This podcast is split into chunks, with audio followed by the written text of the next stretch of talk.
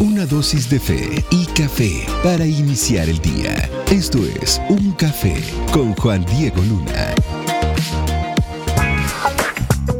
Buenos días, Guate. Buenos días a todos los que se están escuchando el día de hoy el programa Un Café. Un Café con Juan Diego y la idea de este programa es poder hablar fe. La idea es que tú puedas escuchar lo que Dios tiene para tu vida hoy y con esa fe hasta arriba poderte ir a tu trabajo, poder ir a tu hogar, poder ir a desempeñar lo que Dios te ha mandado a desempeñar el día de hoy, poder compartir un buen café con, con ustedes, pero una buena palabra. Y hoy no estoy solo.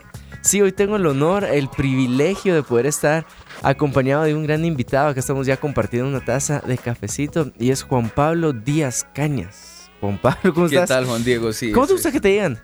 Juanpa, Juanpa. Juanpa, Juanpa.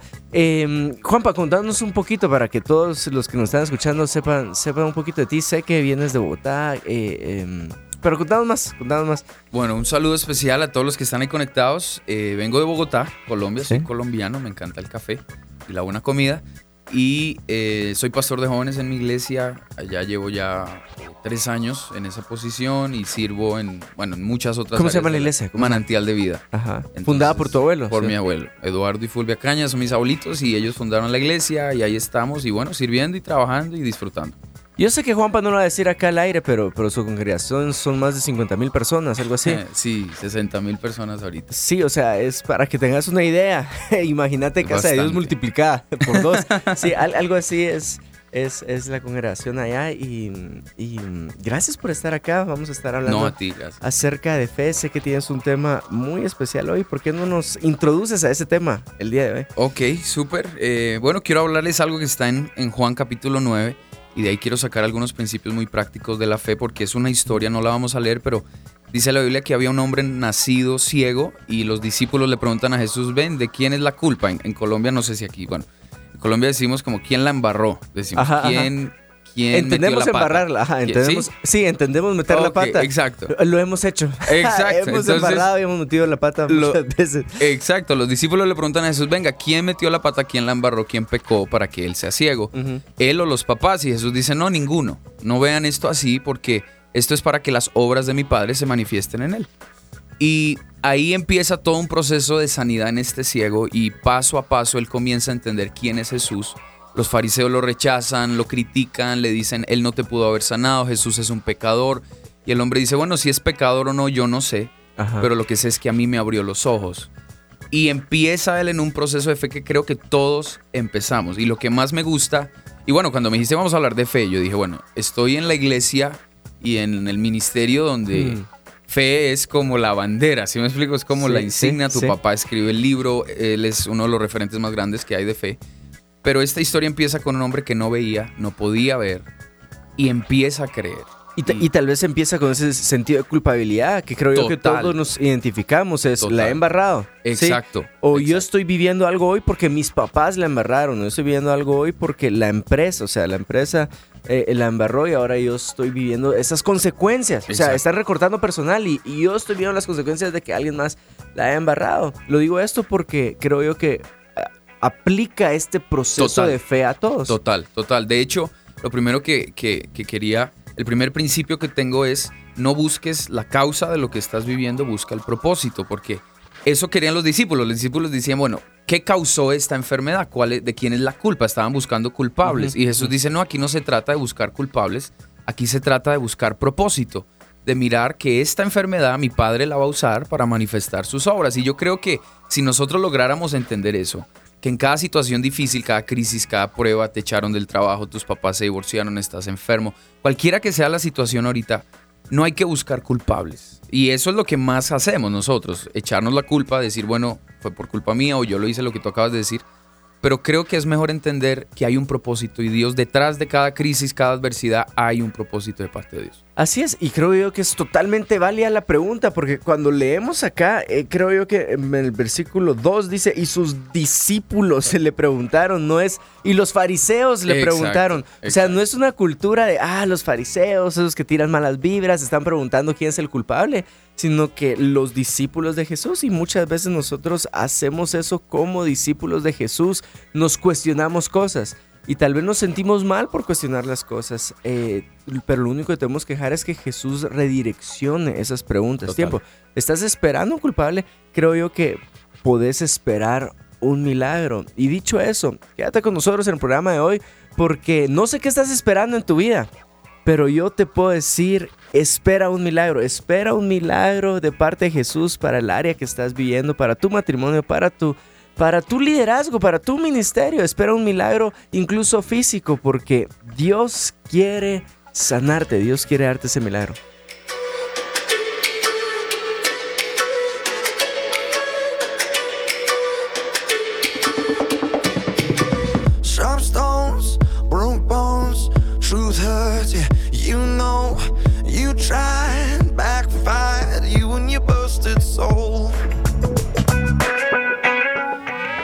Continuamos con Buenos Días Guate y acá estamos compartiendo una buena taza de café con Juanpa.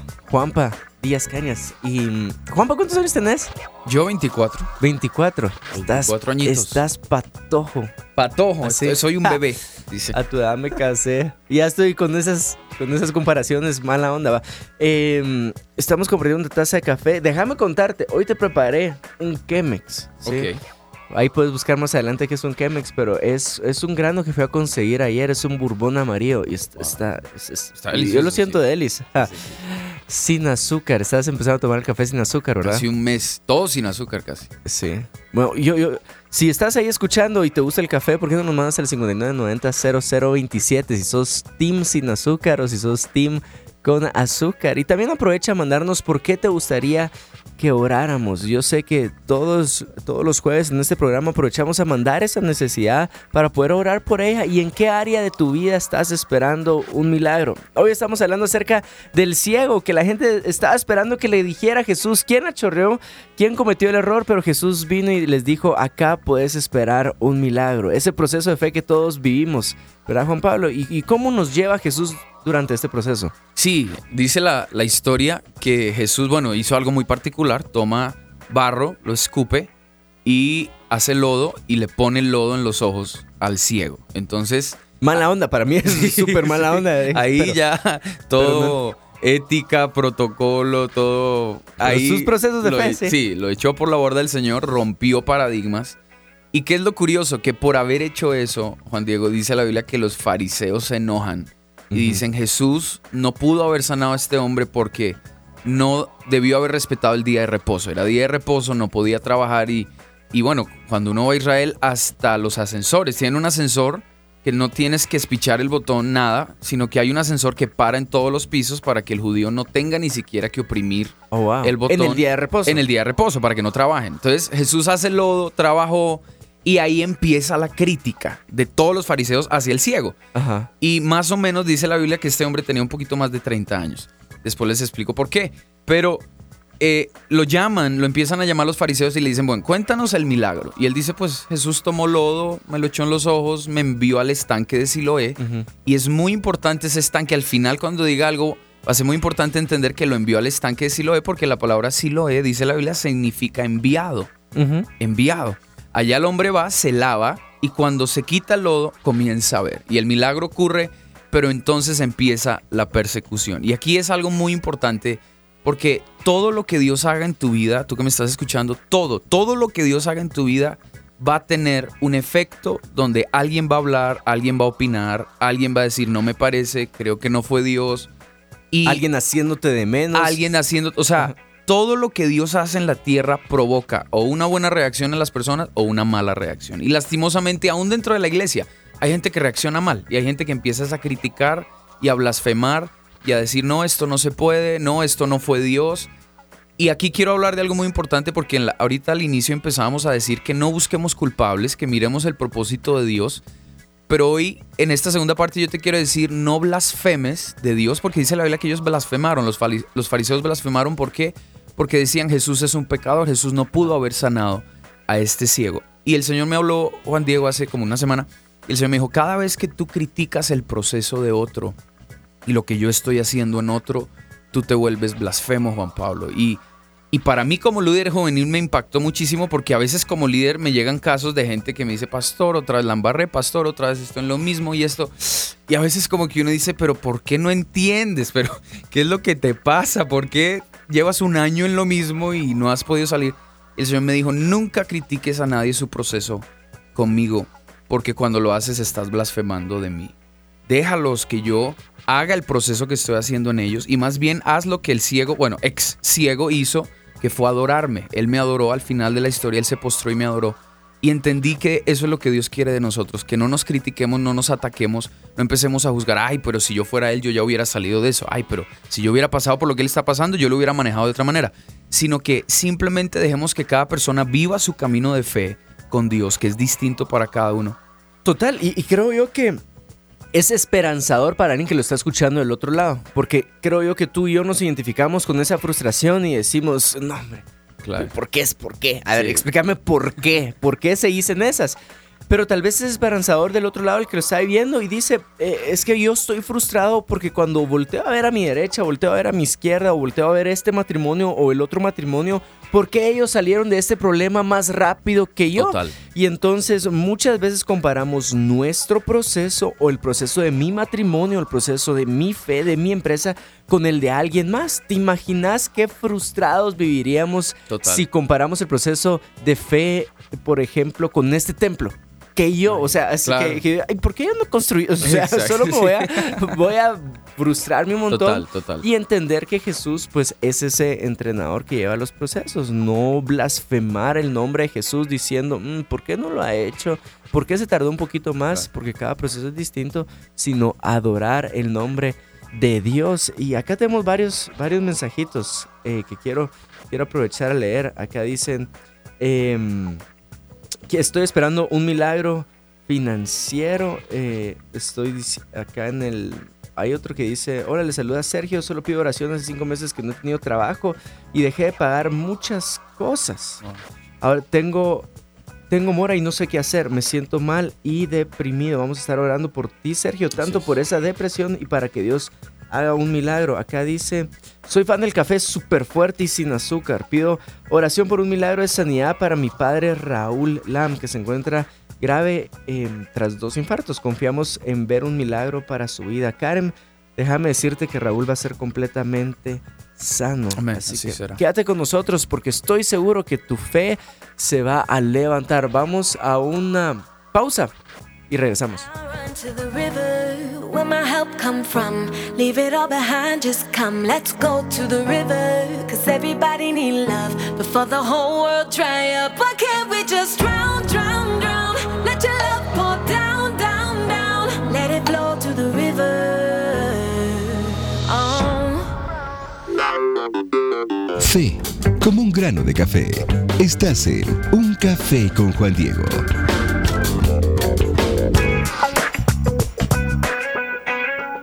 Se están comunicando al 5990-0027 y acá dice, hola, buenos días, soy súper fan del café fuerte sin azúcar. Dios mío, soy fan de vos. Entonces, dice, y por supuesto todas las mañanas disfruto de un buen café. Quiero pedir oración de sanidad de mi novio Edgar, que declara sanidad sobre su tiroides para que todo su cuerpo se regule y empiece a producir las hormonas necesarias.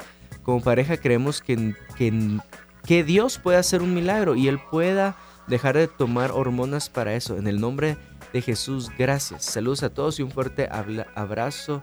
Juan Diego, Pamela, vamos a orar por Edgar. Padre, declaramos que Edgar es completamente sano de su tiroides y esas hormonas se regulan a partir de ahora en el nombre de Jesús. Gracias por su comunicación. Hay varios mensajes que me va a tomar un tiempo para leer, pero quiero seguir con el programa, continuar con este proceso de fe y no quiero que sea un programa que estás escuchando para entretenerte mientras vas a un destino o estás en tu casa, tal vez estás arreglando algo. Quiero que puedas escuchar la palabra de Dios, que te identifiques en qué parte de tu proceso estás, porque Dios va a hablar fe.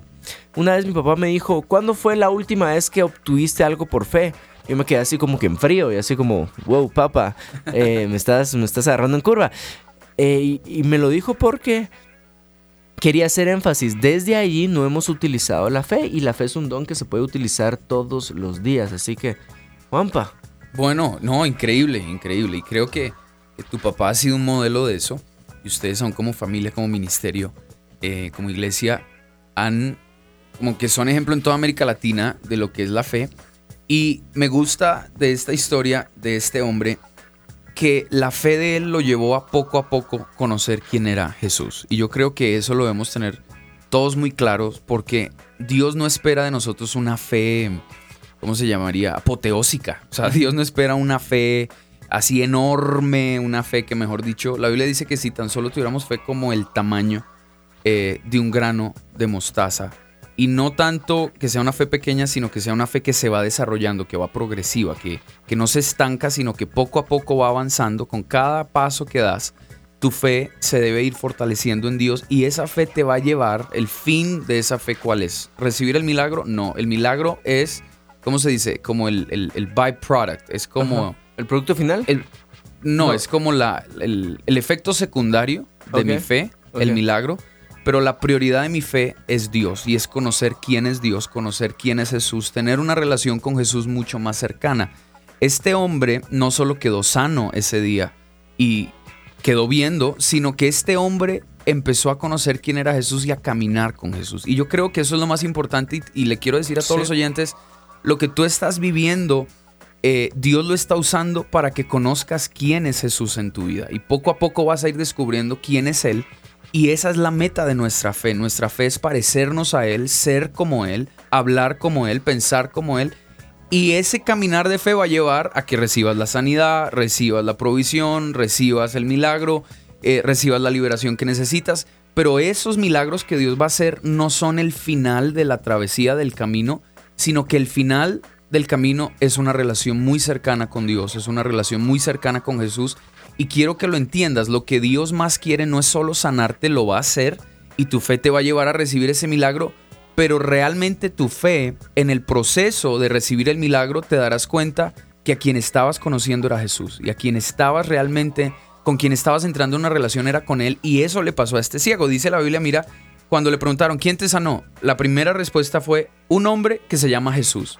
Después le dijeron, ¿y qué piensas de ese Jesús? Y el hombre dijo que es profeta.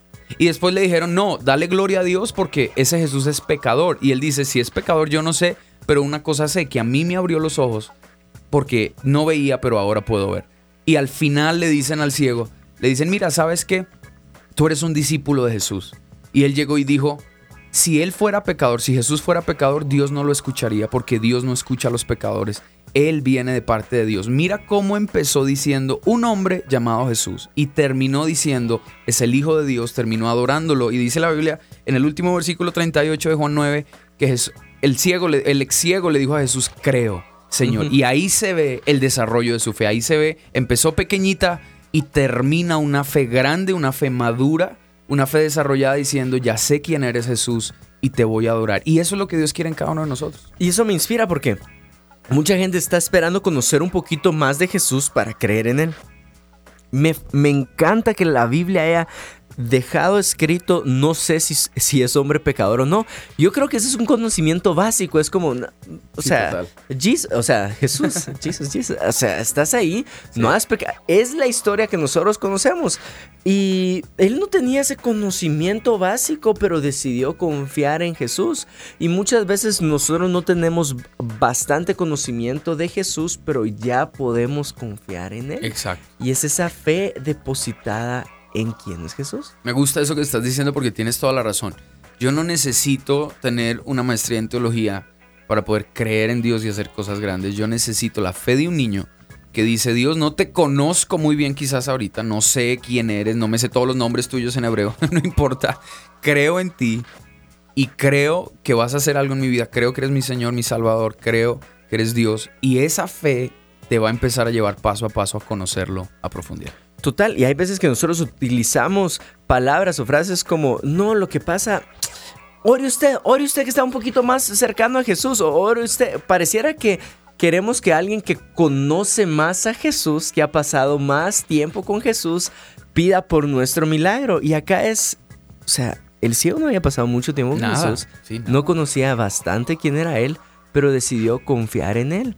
Y esto lo quiero decir para que pueda motivarte, que tu fe pueda ser depositada en Jesús. Tal vez tú dices, oh, voy a aprovechar a mandar mi petición y acá las vamos a leer. Nos están entrando bastantes.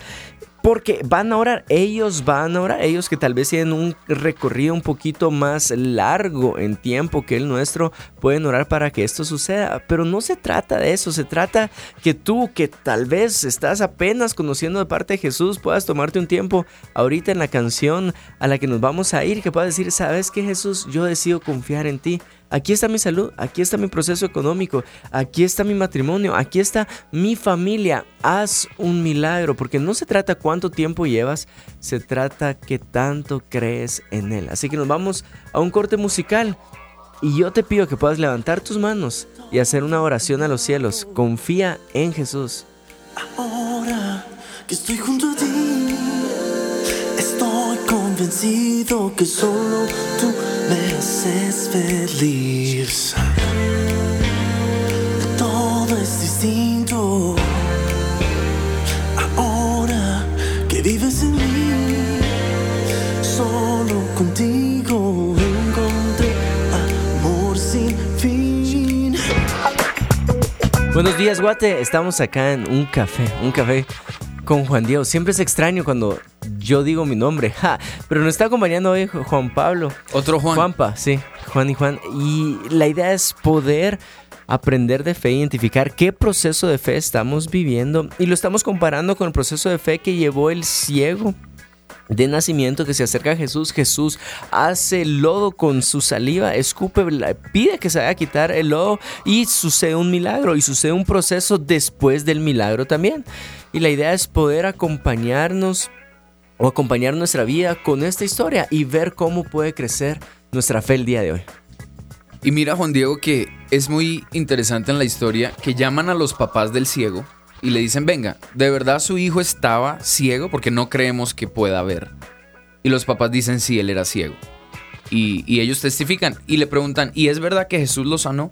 Y dice la Biblia que los papás del ciego dijeron, no nos pregunten a nosotros, él ya está grandecito, él ya tiene edad para responder, pregúntenle a él. Y la Biblia dice por qué los papás del ciego, ex ciego, respondieron así y es porque tenían miedo de que los expulsaran de la sinagoga.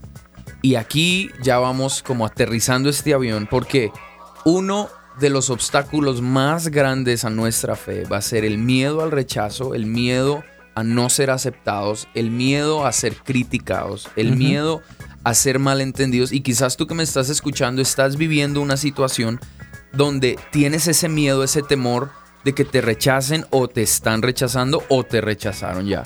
O tienes ese miedo a ser malentendido o tienes ese miedo a, a no quieres perder amistades, no quieres perder el trabajo, no quieres y es normal, ese miedo es natural. O sea, lo que quiero que entiendas es los papás del, del, muchacho lo sintieron. Los papás dijeron, no vamos a responderle a los fariseos porque nuestro hijito ya lo suficientemente grande. Y tal vez allí lo que se mira es qué irá a pensar mi grupo de la sinagoga. O sea, qué irá a pensar este lugar donde pertenezco. Y nosotros tal vez no nos identificamos con una sinagoga, pero podemos decir que irá a pensar mi grupo de compañeros del trabajo. Exacto. Que ir a pensar mis familiares que, que, sé y constantemente están dando algunos pensamientos que están en contra de Jesús o en contra de la iglesia o en contra de, de una iglesia en específico o de un, de un, predicador en específico. Que irán a pensar mis cuates del colegio, ¿sí?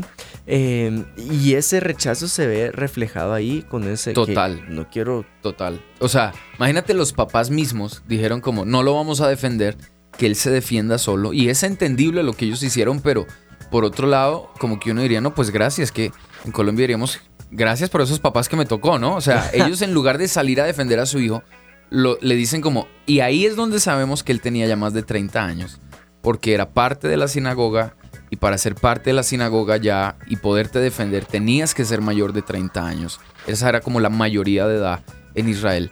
Y este es un hombre ya grande, pero los papás lo dejan a un lado, los papás dicen que él se defienda solo y ahí me gusta porque muchos de nosotros, yo me incluyo en ese paquete, estamos viviendo cosas y decimos, la estoy pasando solo. O sea, esto que estoy atravesando, nadie más entiende lo que estoy viviendo. Nadie en mi trabajo entiende, en mi familia entiende, quizás ni mi novio, ni mi novia o mi esposo mi esposa realmente entiende lo que me está pasando por dentro. Y a ti te quiero hablar porque estás en los mismos zapatos de este hombre. ¿Qué es lo bueno?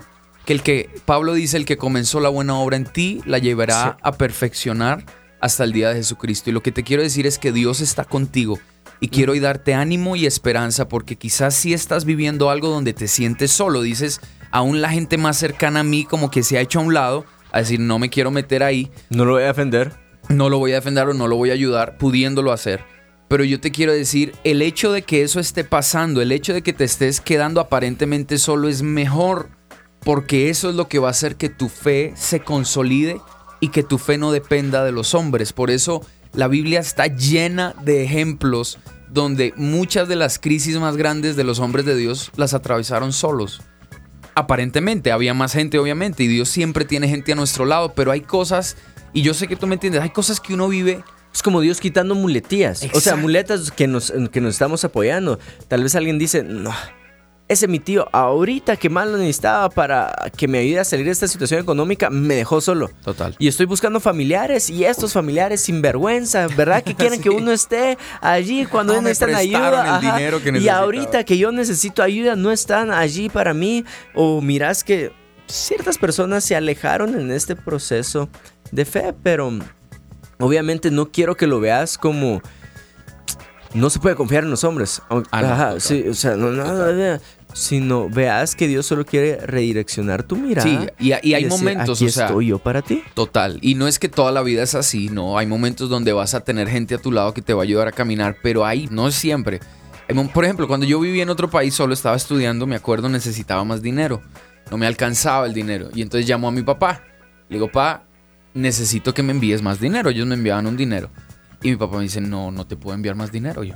Entonces yo le dije, ¿cómo que no puedes? Claro que puedes. Le digo yo a mi papá, claro que yo sé, tienes el dinero en la cuenta, mándame el dinero. Y mi papá me dice, no, porque no vas a desarrollar fe.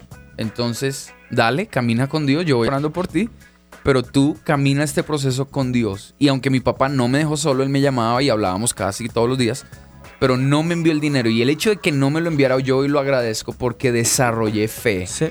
Entendí que Dios era mi proveedor y que usaba a mi papá, pero también puede usar, si, si alimentó a un hombre con cuervos que le llevaban pan y carne todos los días, Dios puede usar al que sea para hacer un milagro en tu vida. Y lo que quiero decirte es eso, quizás te sientes solo en este proceso, pero no lo estás, porque hay gente, pero si aún si no hay gente, está Jesús y Él te va a llevar a que esa fe crezca, se desarrolle y vas a ver milagros increíbles. Así es, acá ponen buenos días, por favor orar para que me salga la visa. Si creemos que va a salir, Angélica. Eh, dice, buenos días, decido creer en Él. Sé que Él hará un milagro en medio de la nada y será de bendición por medio del hospital pediátrico que construiremos. Así, así lo creemos. Eh, dice, buen día, te pido que el Señor, que el Señor restablezca total mi tibia, peroné y tobillo, porque me lo fracturé y llevo tres meses y no puedo sentar el pie y como dice Juan Diego, que quiere, ¿qué quiere Dios que, ay, voy a leer acá, ¿qué quiere Dios de mí? De mí, ya que hasta diciembre me van a evaluar nuevamente. Creemos por una sanidad total de ese pie. Dice, "Bu- eh, días, buenos días, un gusto, siempre los escucho, me encanta su programa. Gracias por esas palabras de ánimo. Hola, buenos días. Pido oración por mi salud, por mis riñones. Sé que soy sana en el nombre de Jesús. Y nosotros también creemos que eres sana en el nombre de Jesús. Recuerda, ¿dónde estás depositando tu confianza? ¿Será que la estás depositando en otros medios, en otras personas por encima de Jesús? No estoy diciendo no confíes en otros medios, no confíes en personas. Estoy diciendo que tu confianza en Jesús sea mayor que toda la demás confianza depositada en otros lugares. Así que quédate con nosotros, vamos a ir a este corte musical y regresamos ya con el cierre del programa. Oh,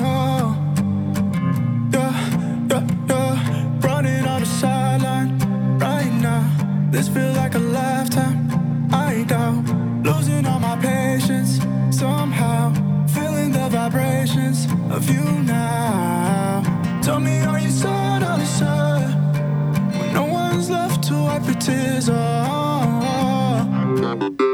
Fe, como un grano de café. Estás en Un Café con Juan Diego. Estamos hablando acerca de la historia del, del, joven, del joven que no era tan joven, ¿verdad? Aproximadamente 30 años, que nació ciego, pero tuvo un proceso lindo de la mano de Jesús, un proceso de fe. Y quiero yo que tú sepas que puedes vivir ese proceso, ese proceso de la mano de Jesús, donde Él está levantando tu fe para que veas que Él obra en tu vida. Así que, Juanpa.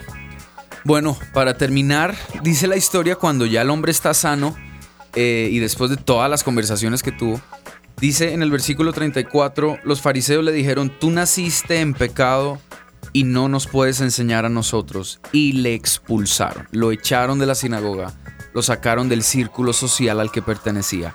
Y dice la Biblia que después de que lo echan, Jesús se le acerca y le dice, ¿crees en el Hijo de Dios? Y él respondió y dijo, ¿quién es, Señor? Imagínate, ni lo conocía todavía muy bien. Le dice, ¿quién es para que crea en él? Y Jesús le dice, el que estás habla, el que estás viendo, él es. O sea, yo soy. Y el hombre le dijo, creo, Señor y le adoró. Y aquí es donde me vuela el cerebro la historia porque apenas Jesús hace eso, empieza a enseñar lo que muchos conocemos como uno de los yo sois de, de Jesús, que es yo soy el buen pastor.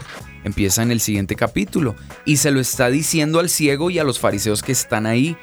Y Jesús les dice, yo soy el buen pastor que su vida da por las ovejas. Y dice, yo entro y las saco. Eso está en el versículo 4 de Juan 10, él dice, yo entro al redil y saco las que son mías y conocen mi voz y me siguen.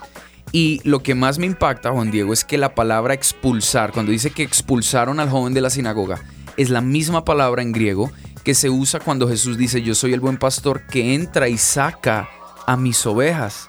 Y aquí es muy importante entender que el milagro ocurrió en el estanque de Siloé, que significa enviado. O sea, Jesús envió al hombre a un estanque que se llamaba enviado. El hombre fue enviado a enviado. Y uno dice, ¿cómo así? ¿Qué es lo que Jesús nos quería enseñar con esta historia? Que nuestro caminar de fe con Jesús nos va a enviar, nos va a llevar a lugares que no conocíamos, a situaciones a las que no estábamos acostumbrados.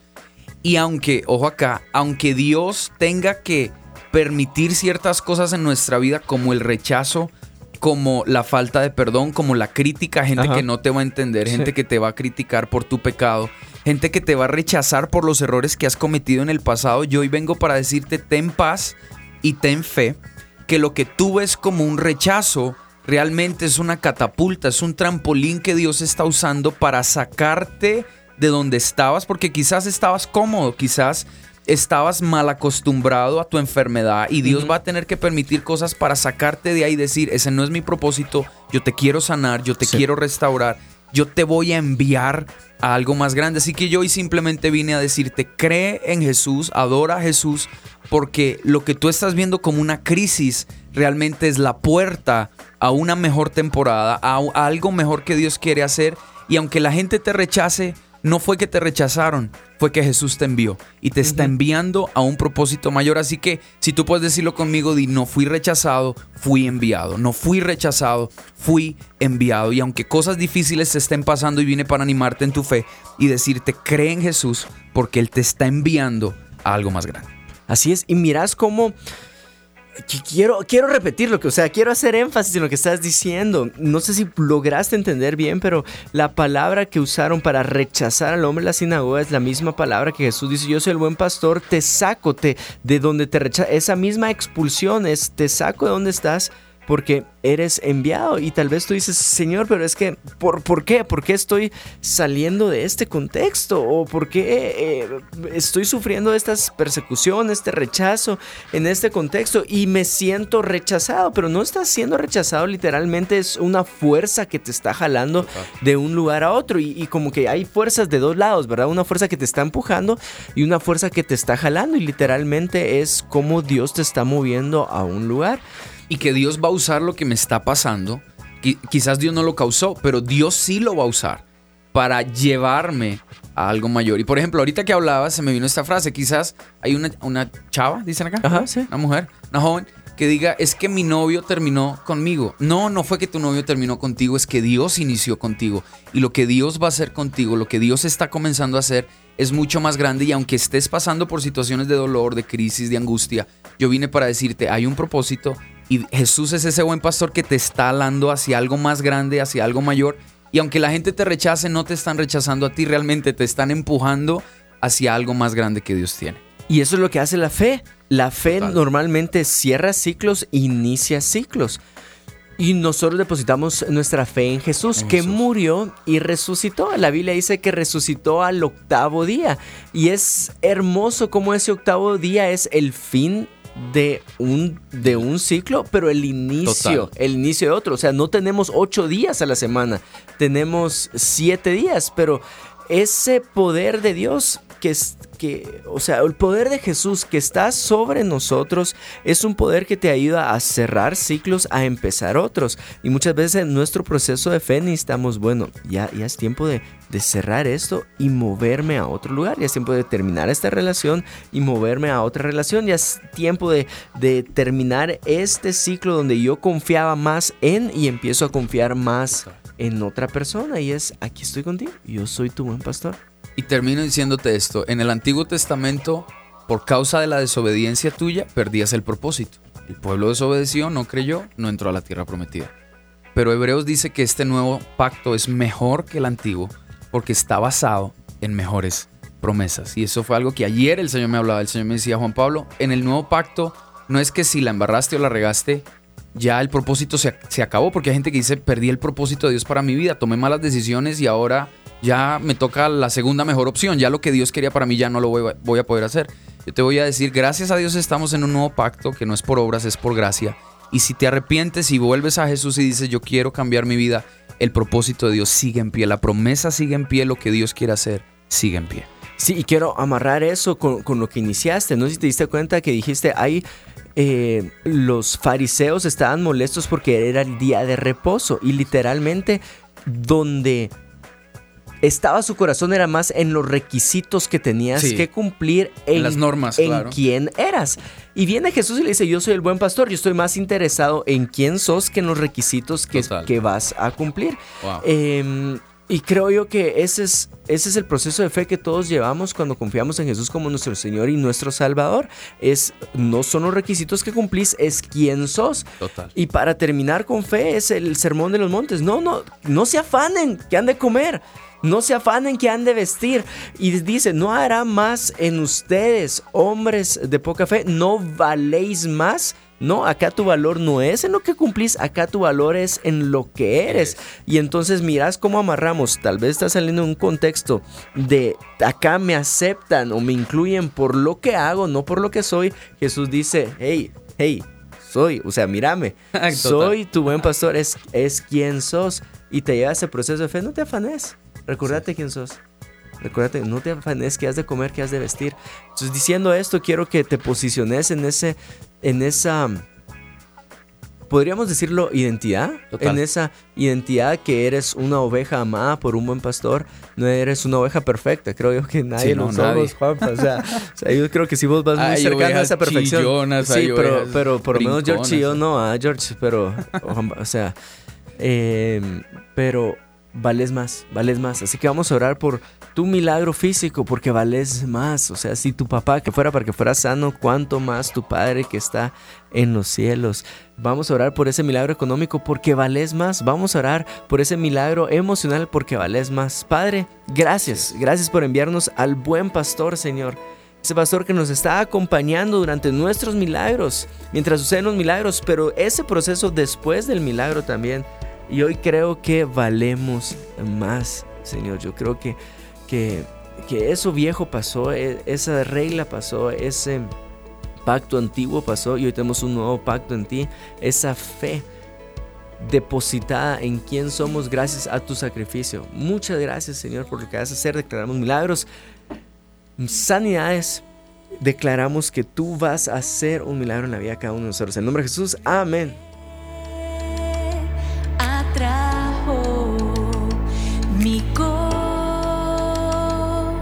Corazón.